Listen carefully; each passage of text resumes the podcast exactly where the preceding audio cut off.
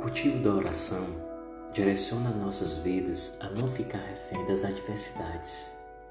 A oração deve ser uma ação prioritária em nossa caminhada e não centralizar em uma busca provisória.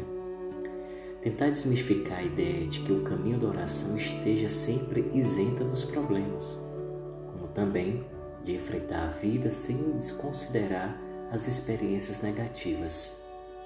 Elas são ocasiões possíveis de olhar a vida de outro jeito. Precisamos entender, não é pelo fato de você se sentir menos porque um dia errou que você esteja indigno de fazer uma prece. Oração não é para quem não tem pecado, ou melhor, para alguém que nunca falhou na vida. Oração não é para renegar o que somos, mas é um tempo que vamos descobrindo a relevância e a chance de melhorar. A oração não precisa sobreviver em nós pelas vezes que passamos por uma dificuldade, mas de olhar para nós mesmos como oportunidade para não desistir. Deus abençoe.